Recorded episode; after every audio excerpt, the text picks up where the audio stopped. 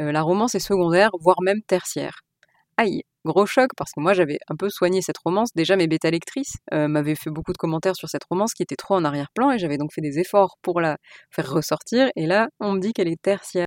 Tu écoutes le Café des auteurs, le podcast pour les auteurs en herbe perdus dans la jungle des conseils contradictoires. Moi c'est Ingrid Lemaire, je suis auteur et coach sur l'école d'écriture en ligne j'écris un roman.eu. Ma mission avec ce podcast, c'est de te guider pour que tu puisses écrire le livre de tes rêves et le publier grâce à des conseils concrets et bienveillants et des auteurs qui te dévoilent tous leurs secrets. Alors prépare ta boisson chaude favorite, c'est l'heure de souffler un peu. Hello collègue écrivain, je suis très contente de te retrouver dans cet épisode du Café des auteurs un peu particulier, un peu personnel car je vais te parler de mon roman du moment, le dernier roman en tout cas euh, on va dire à ce jour, à savoir Eclipse et notamment des corrections que j'ai pu y faire, que ce soit après euh, d'après mes propres corrections, bon ça ça ira assez vite, mais surtout à partir des retours de mes bêta lectrices et euh, de l'agence avec qui j'ai signé un contrat, l'agence qui m'a fait donc des retours très intéressants euh, que j'avais envie de partager avec toi, notamment sur le fond, sur le scénario. Alors c'est parti, parce qu'il y a pas mal de choses à raconter. Mais tout d'abord, Eclipse, c'est un roman jeune adulte d'imaginaire. C'est l'histoire d'une héroïne qui doit infiltrer un gang de rebelles dans un univers imaginaire euh, et qui a un principal souci par rapport à ça, qui est que son principal ennemi n'est pas ce gang de rebelles, mais c'est elle-même, c'est la voix dans sa tête qui la dénigre en permanence et la pousse à se scarifier. Fin, de la, fin des présentations, j'ai t'en dire un petit peu plus tout au long de l'épisode, mais euh, ça te permet un peu de voir le cadre du roman. Parce que du coup, j'ai eu plusieurs problèmes avec ce roman qui est très très personnel et que du coup j'ai écrit euh, en le préparant assez peu, en me laissant porter par ce que j'avais envie de raconter au fil du premier jet. Et donc les corrections, effectivement, pour donner une structure à tout ce projet-là étaient un peu compliquées. Euh, et euh, ce que j'aimerais te dire tout d'abord, c'est que la première chose que j'ai apprise en faisant les corrections de ce roman-là, c'est que même à partir d'un brouillon qui n'a ni queue ni tête et qu'on n'a pas préparé, on peut créer une structure très intéressante et notamment euh, quand on prépare peu, on limite aussi les risques d'erreurs et les risques de complications inutiles. C'était un roman que j'avais en tête et qui était très simple sur le papier. Euh, l'héroïne, elle doit euh, battre le gang, en fait, en surmontant son addiction. Et donc, bah, ça a donné un roman assez court, que j'ai ensuite enrichi, mais clairement par rapport à mes autres projets qui étaient beaucoup plus copieux, avec plusieurs arcs narratifs qui s'entremêlent, etc., eh bien le fait de faire simple, ça m'a beaucoup aidé pour les corrections et je n'avais plus qu'à renforcer certains effets. Alors tu vas voir que par la suite c'est un petit peu plus compliqué que ça, mais globalement j'avais déjà envie de te donner cette première leçon-là qui m'a fait beaucoup de bien. Deuxième leçon, euh, les bêta-lectrices qui ont euh, revu le roman, euh, elles, elles trouvaient globalement que eh bien, mon intrigue était allait assez vite. Il manquait des choses. Il manquait pas mal de moments un peu de flottement, mais surtout d'informations sur l'univers, d'informations sur l'héroïne, etc. Et c'est un petit peu une de mes une de mes euh, conclusions pour cette aventure-là. C'est-à-dire que j'avais tendance à garder beaucoup pour moi parce que euh, pour moi l'objectif euh, de ce roman c'était de parler de cette héroïne, c'était de parler du système dans lequel elle vit et notamment le fait qu'il contrôle les naissances. Et tout le reste, parfois je le voyais pas forcément intervenir de manière pertinente dans ce roman-là, puisque j'ai écrit d'autres romans qui se situent dans cet univers où j'explore différents aspects. Et du coup, bah, mes bêta-lectrices, parfois, il leur manquait certaines infos parce que j'avais estimé que effectivement, c'était pas forcément utile. Ma conclusion donc par rapport à ça, c'est que clairement, quand on a créé un super univers imaginaire génial, on sait bien qu'on peut pas tout mettre dans notre roman, mais en même temps, il faut pas oublier un petit peu le côté euh, contexte. Et parfois même une info qui est très éloignée de l'action en cours, euh, en fait, elle peut avoir une importance capitale sur euh, le fonctionnement de l'univers. Je te donne un exemple tout simple mais euh, l'héroïne de mon roman est militaire. Euh, c'est une guerrière.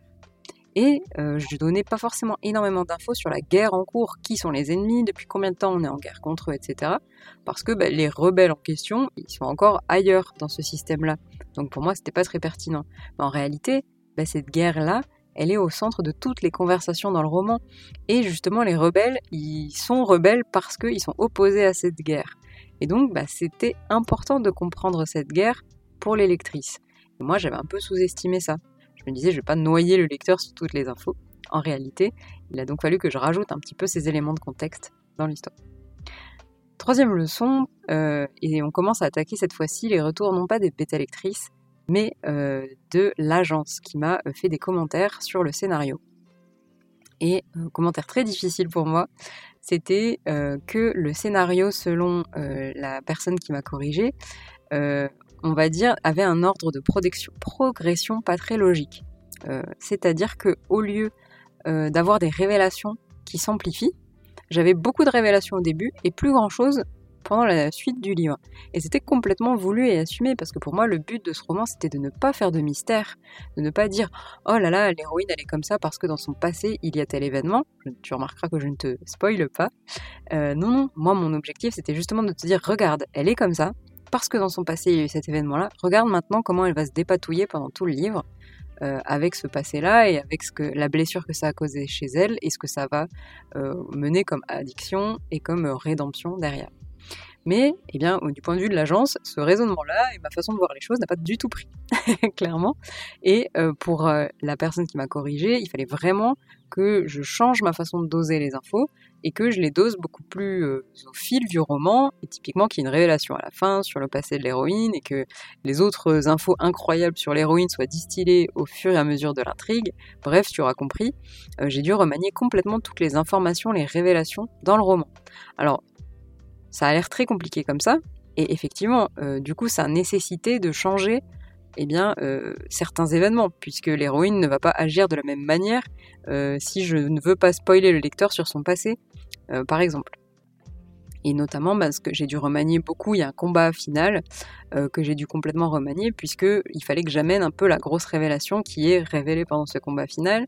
Et donc, bah, la fin du combat, le début du combat ne sont pas les mêmes, les motivations de l'héroïne euh, apparentes ne sont pas les mêmes, et d'ailleurs les, motivations de l'héroïne tout au long du roman euh, ont changé du coup. Et tout ça, eh bien, ça faisait partie euh, de, du fait de changer un petit peu les révélations et les répartir différemment sur le roman. Mais surtout, il y a une autre conséquence à ça, c'est que ces révélations-là, il y avait un procédé en fait que j'avais un peu négligé alors qu'en fait il marche quand même très bien pour le lecteur et il lui donne envie de lire et c'est bien sûr le cliffhanger.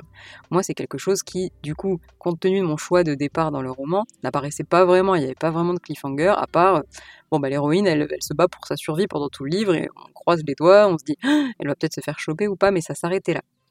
Or, en rajoutant des révélations, on rajoute aussi la possibilité de créer des cliffhangers, de créer de l'intensité dramatique à différents moments du roman et pas que pendant le rush final, entre guillemets. C'est un petit peu le cas là que j'avais au départ.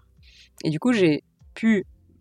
Alors, la personne de l'agence m'a conseillé en fait de rajouter ces cliffhangers là, mais j'ai aussi pu euh, eh bien, y réfléchir vraiment. Parce qu'en fait, même si elle m'a conseillé d'en rajouter, on ne peut pas rajouter artificiellement un cliffhanger. Sinon, c'est un truc qui tombe à l'eau au bout d'une seconde. C'est mince, j'ai perdu euh, un tel et euh, dès le début du chapitre d'après, on a retrouvé un tel. Tu vois ce que je veux dire? Là, il fallait un petit peu que je me questionne euh, pour me dire, bien, est-ce que je peux vraiment faire un vrai cliffhanger à la fin de ce chapitre-là, étant donné qu'on n'a pas cette information-là et qu'au début de l'autre chapitre, il se passe ça? Et parfois, ça marchait très bien. Il me suffisait de peu de changements pour créer cet effet de cliffhanger. Parfois, pas du tout. Parce qu'en fait, l'intrigue que j'avais écrite moi à la base, elle était assez linéaire et elle suivait son cours.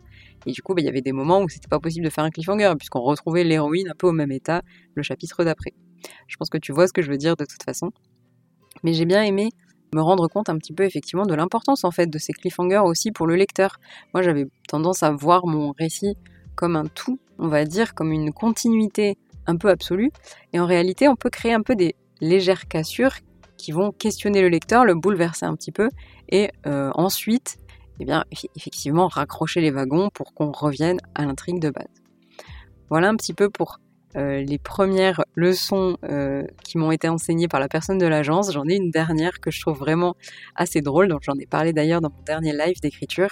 Il s'agit de la romance que j'avais rajouté, une romance un peu slow burn. Euh, je pense que si tu connais pas ce terme, c'est simplement une romance qui prend beaucoup son temps, euh, qui figurait euh, en filigrane de l'intrigue, en intrigue secondaire, une romance que l'héroïne va connaître. Et en fait, ce qui est assez drôle, c'est que la correctrice m'a dit la romance est secondaire, voire même tertiaire. Aïe, gros choc parce que moi j'avais un peu soigné cette romance. Déjà mes bêta lectrices euh, m'avaient fait beaucoup de commentaires sur cette romance qui était trop en arrière-plan et j'avais donc fait des efforts pour la faire ressortir. Et là on me dit qu'elle est tertiaire, donc j'ai encore davantage renforcer un petit peu bah, les événements qu'il y avait, leur intensité, leur impact sur l'héroïne, mais surtout l'impact sur l'histoire. Parce qu'effectivement, pourquoi la romance était tertiaire? Ben Parce que on comprenait moins bien les motivations de l'héroïne par rapport à cette histoire-là, elle était moins liée au reste de l'intrigue. Et pour donner de l'importance à une intrigue secondaire, il ne faut pas forcément rajouter des tonnes dans l'intrigue secondaire, il faut surtout renforcer sa connexion avec l'intrigue principale, et c'est donc ce que j'ai pu faire pour cette romance-là, et ça a globalement bien fonctionné. Voilà un petit peu pour ce petit épisode sur les leçons que j'ai apprises en corrigeant mon roman Eclipse.